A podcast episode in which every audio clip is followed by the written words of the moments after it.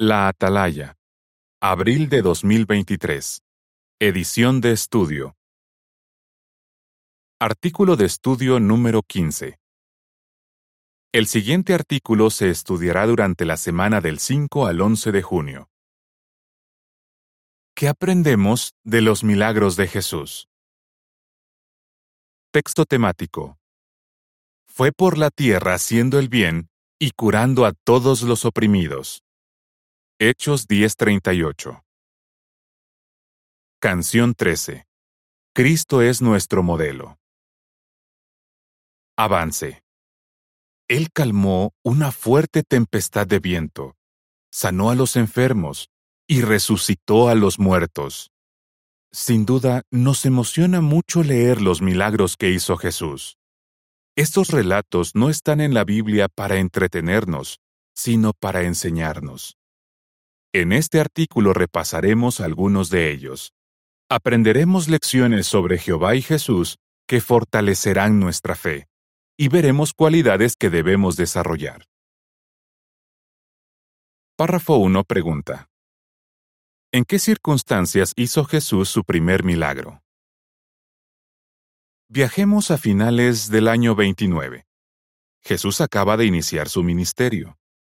Él, su madre y algunos de sus discípulos asisten a un banquete de boda en Caná, un pueblo que queda al norte de Nazaret, donde él se crió. María es amiga de la familia de los novios, y al parecer está ayudando a atender a los invitados. Pero pasa algo que haría quedar muy mal a los recién casados y a sus familias. Se acaba el vino. Quizás hay más invitados de lo esperado. María va rápidamente a donde su hijo y le dice, No les queda vino. Juan 2, 1 a 3. ¿Qué hace Jesús? Algo extraordinario. Convierte el agua en buen vino. La nota pie de página dice, Un biblista dijo, La hospitalidad era un deber sagrado en Oriente, y no bastaba con servir lo justo. La verdadera hospitalidad, especialmente en un banquete de bodas, exigía abundancia de todo. Fin de la nota. Párrafos 2 y 3 pregunta A. ¿Cómo usó Jesús su poder? Pregunta B. ¿Por qué es bueno analizar los milagros de Jesús? Jesús hizo muchos más milagros durante su ministerio. La nota a pie de página dice, Los evangelios detallan más de 30 milagros de Jesús. También hubo otras ocasiones en las que hizo varios milagros a la vez. Por ejemplo, toda una ciudad acudió a Jesús y él curó a muchas personas. Fin de la nota usó su poder para ayudar a miles y miles de personas. Por ejemplo, en una ocasión alimentó a cinco mil hombres y en otra a cuatro mil. Con solo esos dos milagros, es posible que en total alimentara a más de 27 mil personas, si incluimos a las mujeres y los niños que estaban ahí. En ambas ocasiones, Jesús también sanó a quienes estaban enfermos, Seguro que todas esas personas se quedaron asombradas al ver que Jesús las alimentaba y sanaba milagrosamente. Podemos aprender mucho de los milagros de Jesús. En este artículo encontraremos lecciones que fortalecerán nuestra fe. También veremos cómo imitar la humildad y la compasión que mostró Jesús al hacer estos milagros. Lecciones sobre Jehová y Jesús. Párrafo 4 pregunta. ¿De quiénes podemos aprender al repasar los milagros de Jesús? Los milagros de Jesús no solo nos enseñan mucho sobre Él, sino también de su Padre. A fin de cuentas, fue Jehová quien le dio el poder para hacer los milagros. Hechos 10:38 dice lo siguiente de Jesús. Dios lo ungió con Espíritu Santo y poder y fue por la tierra haciendo el bien y curando a todos los oprimidos por el diablo, porque Dios estaba con él. Además, como sabemos, Jesús imitó a la perfección los sentimientos y la manera de pensar de su Padre. Eso se notó en lo que dijo e hizo, lo que incluye los milagros. Veamos tres lecciones que podemos extraer de los milagros de Jesús y que fortalecerán nuestra fe. Párrafo 5 pregunta. ¿Qué motivó a Jesús a hacer milagros? Primero, Jesús y su Padre nos quieren muchísimo. Cuando estuvo en la tierra, Jesús mostró cuánto amaba a las personas al usar su poder para hacer milagros que aliviaran su sufrimiento. En una ocasión, dos ciegos le pidieron ayuda a gritos. Mateo 20, 30-34 dice, Y resulta que dos ciegos, que estaban sentados junto al camino, oyeron que Jesús estaba pasando por ahí y gritaron, Señor, Hijo de David, ten compasión de nosotros. Entonces la gente los reprendió y les dijo que se callaran. Pero ellos gritaban más fuerte todavía. Señor, Hijo de David, ten compasión de nosotros. Así que Jesús se detuvo, los llamó y les preguntó, ¿Qué quieren que haga por ustedes? Ellos le respondieron, Señor, que se nos abran los ojos. Y Jesús, profundamente conmovido, les tocó los ojos. Enseguida volvieron a ver y lo siguieron. El relato dice que Jesús se sintió profundamente conmovido y que después les devolvió la vista. El verbo griego que aquí se traduce profundamente conmovido se refiere a una emoción tan intensa y profunda que se siente físicamente. Esa compasión tan grande, que es un reflejo del amor que Jesús sentía, también lo motivó a darles de comer a los que tenían hambre y a curar a un leproso. Así que estamos convencidos de que Jehová, el Dios de la tierna compasión, y su Hijo nos aman muchísimo, y les duele vernos sufrir. Desean con todas sus fuerzas acabar con los problemas que plagan a la humanidad.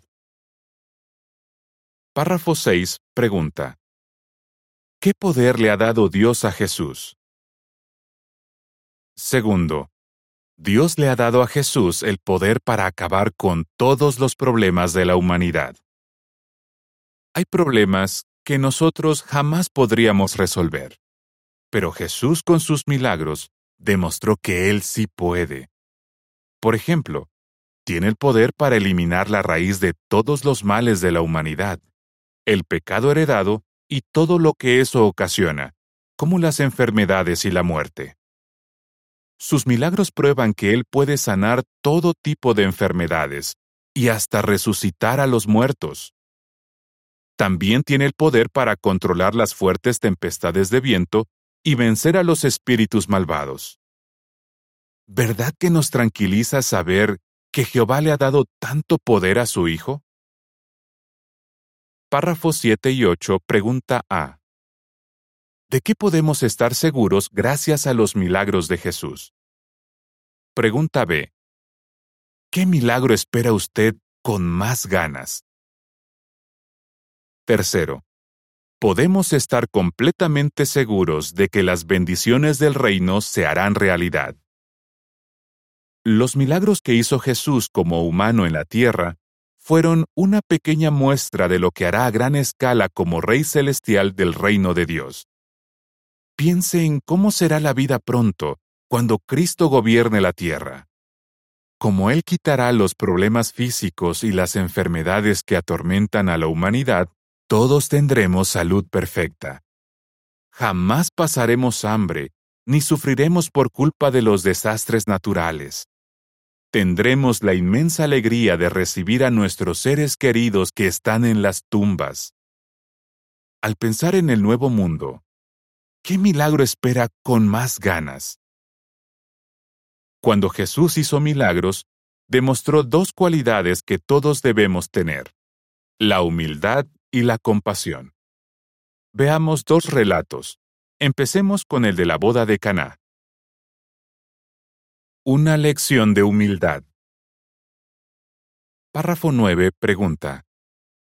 ¿Por qué hizo Jesús un milagro en la boda de Caná? Juan 2, 6 a 10 dice. Resulta que había seis vasijas de piedra para el agua, puestas allí para cumplir con las normas de purificación de los judíos. En cada una cabían dos o tres medidas de líquido. Jesús les dijo, Llenen de agua las vasijas.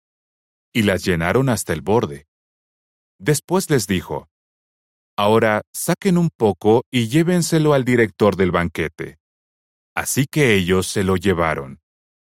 Cuando el director del banquete probó el agua que había sido convertida en vino, como no sabía de dónde venía, aunque los sirvientes que habían sacado el agua sí lo sabían, llamó al novio y le dijo, Todo el mundo sirve primero el buen vino y luego, cuando la gente ya está borracha, sirve el de peor calidad. Pero tú has tenido guardado el vino bueno hasta ahora.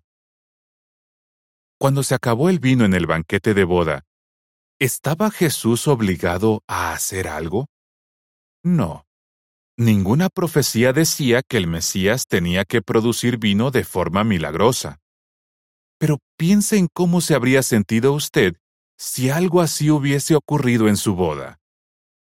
Jesús probablemente pensó en la vergüenza tan grande que pasaría la familia, en especial los novios, y por compasión quiso ayudarlos.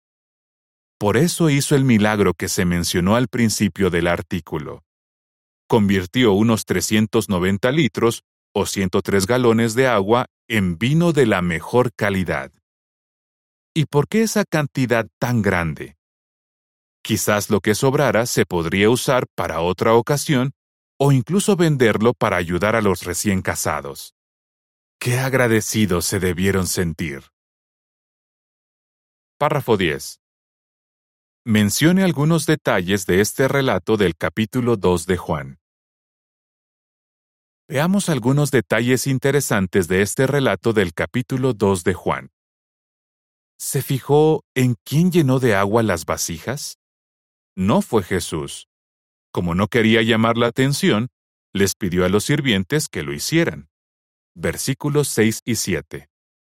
Y después de hacer el milagro, ¿quién le dio a probar el vino al director del banquete? Tampoco fue Jesús. Él les dijo a los sirvientes que le llevaran un poco. Versículo 8. Y por supuesto, Jesús no levantó una copa de vino al frente de los invitados y dijo, Prueben este vino tan rico que acabo de hacer. Párrafo 11 pregunta. ¿Qué aprendemos de este milagro de Jesús? ¿Qué aprendemos de este milagro de Jesús? Una lección de humildad. Jesús no presumió de haber convertido el agua en vino. De hecho, jamás presumía de lo que hacía. Al contrario, era humilde y siempre le daba toda la honra y el mérito a su Padre. Si tomamos como modelo a Jesús, seremos humildes y no presumiremos de nuestros logros. Sin importar lo que hagamos sirviendo a Jehová, no presumamos de nosotros mismos, sino del Dios tan maravilloso al que tenemos el honor de servir. Démosle toda la gloria que Él se merece. Al fin y al cabo, sin la ayuda de Jehová, no podríamos lograr nada. La imagen para los párrafos 10 y 11 muestra que mientras los recién casados y los invitados disfrutan del buen vino, Jesús observa sin llamar la atención. El comentario dice, Seamos como Jesús y no presumamos de nuestros logros. Párrafo 12 pregunta, ¿Cuál es otra manera de imitar la humildad de Jesús? Ponga un ejemplo. Pensemos en otra manera de imitar la humildad de Jesús. Imaginemos a un anciano que pasa mucho tiempo ayudando a un siervo ministerial joven a preparar su primer discurso público. Gracias a eso, el joven da un excelente discurso, y la congregación queda encantada. Resulta que después de la reunión, alguien le dice al anciano, Qué discurso tan bueno el que dio fulano, ¿cierto? ¿Se imagina al anciano diciendo, si es que yo lo ayudé. O dirá con humildad, sí, lo hizo muy bien. Una persona humilde no necesita llevarse el mérito por las cosas buenas que hace por los demás. Le basta con saber que Jehová ve y valora lo que hace. Jehová se siente muy feliz cuando ve que queremos ser humildes como Jesús. Una lección de compasión. Párrafo 13 pregunta. ¿Con qué se encuentra Jesús cerca de la ciudad de Naín y qué hace él? Lucas 7, 11 a 15 dice. Poco después de esto, viajó a una ciudad llamada Naín, y sus discípulos y una gran multitud viajaban con él. Al acercarse a la puerta de la ciudad, resulta que estaban sacando a un muerto, el único hijo de una mujer. Además, ella era viuda. También iba con ella una multitud bastante grande de la ciudad. Cuando el Señor vio a la mujer, se conmovió profundamente y le dijo, No llores más. Enseguida se acercó y tocó la camilla funeraria, y los que la llevaban se detuvieron. Entonces él dijo, Joven, a ti te digo, levántate. El muerto se sentó y empezó a hablar, y Jesús se lo entregó a su madre. Hacia la mitad de su ministerio, Jesús viaja a Naín. Esa ciudad galilea no queda lejos de Sunem, donde unos 900 años antes Eliseo resucitó al hijo de una mujer. Al acercarse a la puerta de la ciudad, Jesús se encuentra con una procesión funeraria. La escena es desgarradora. Una viuda acaba de perder a su único hijo. Pero ella no está sola muchos habitantes de la ciudad la acompañan. Jesús detiene la procesión y hace algo por esta madre destrozada. Resucita a su hijo. Esta es la primera de las tres resurrecciones realizadas por Jesús que se mencionan específicamente en los Evangelios. Párrafo 14. Mencione algunos detalles de este relato del capítulo 7 de Lucas. Veamos algunos detalles interesantes de este relato del capítulo 7 de Lucas. ¿Se fijó en el orden en que sucedieron las cosas? Primero Jesús vio a la mujer y después se conmovió profundamente. Versículo 13. Tal vez vio a la madre llorando mientras caminaba delante del cuerpo de su hijo. Lo que observó le rompió el corazón. Jesús no solo sintió compasión por ella, sino que lo demostró con acciones. Seguro que dijo con voz suave, No llores más. Pero no se limitó a hablar con ella, resucitó a su hijo y se lo entregó. Versículos 14 y 15. Párrafo 15 pregunta. ¿Qué aprendemos de este milagro de Jesús? ¿Qué aprendemos de este milagro de Jesús? Una lección sobre cómo mostrar compasión a los que están de duelo. Es cierto que no podemos resucitar a los muertos, como hizo Jesús con el hijo de la viuda. Pero sí podemos aprender a ser compasivos con los que han perdido a un ser querido. Primero hay que ser observadores y después tomar la iniciativa para decir y hacer algo que los ayude y los consuele. Unas pocas palabras y un gesto bondadoso pueden hacer mucho bien. La nota a pie de página dice, Encontrará algunas ideas sobre qué decir o hacer para consolar a quienes están de duelo en el artículo Jesús supo consolar a sus amigos, de la Atalaya del 1 de noviembre de 2010. Fin de la nota. Párrafo 16 pregunta. ¿Qué aprendemos de la experiencia del párrafo? Pensemos en lo que ocurrió hace unos años en una reunión.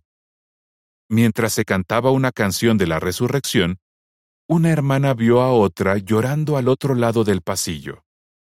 Lloraba porque había perdido hace poco a su hijita.